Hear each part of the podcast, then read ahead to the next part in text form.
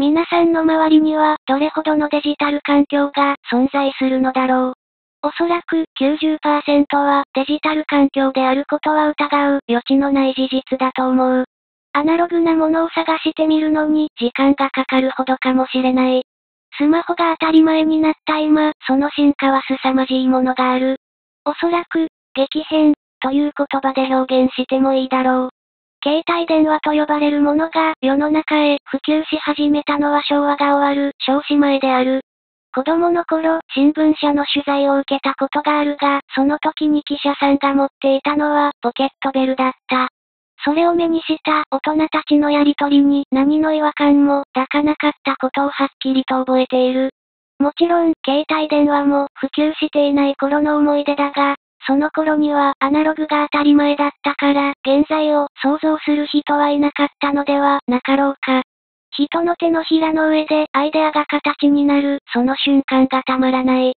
そこには、障害者も、健常者も、関係はなく、誰もが、どんな場所と形で作り出された、新しいストーリーがある。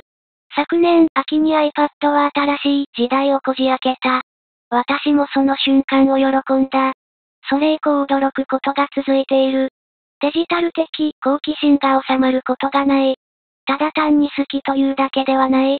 新しい世界が私を待っているからである。昨年春から少しずつ書いている原稿でも口にするのだが、仕事はあなたの手の中にある、というくだりを実践しつつある。コロナ対策の一つに、テレワーク、というものがある。私はずっと前から、それを推進してきた。その理由の一つに私自身が生まれつきの全盲というのがある。サラリーマンを経験してみて、そう思うようになったのがきっかけであるが、ここ最近はより強く思うようになった。視覚障害者同士でオンラインミーティングを当たり前のようにできていることは、はっきり言って、衝撃的、である。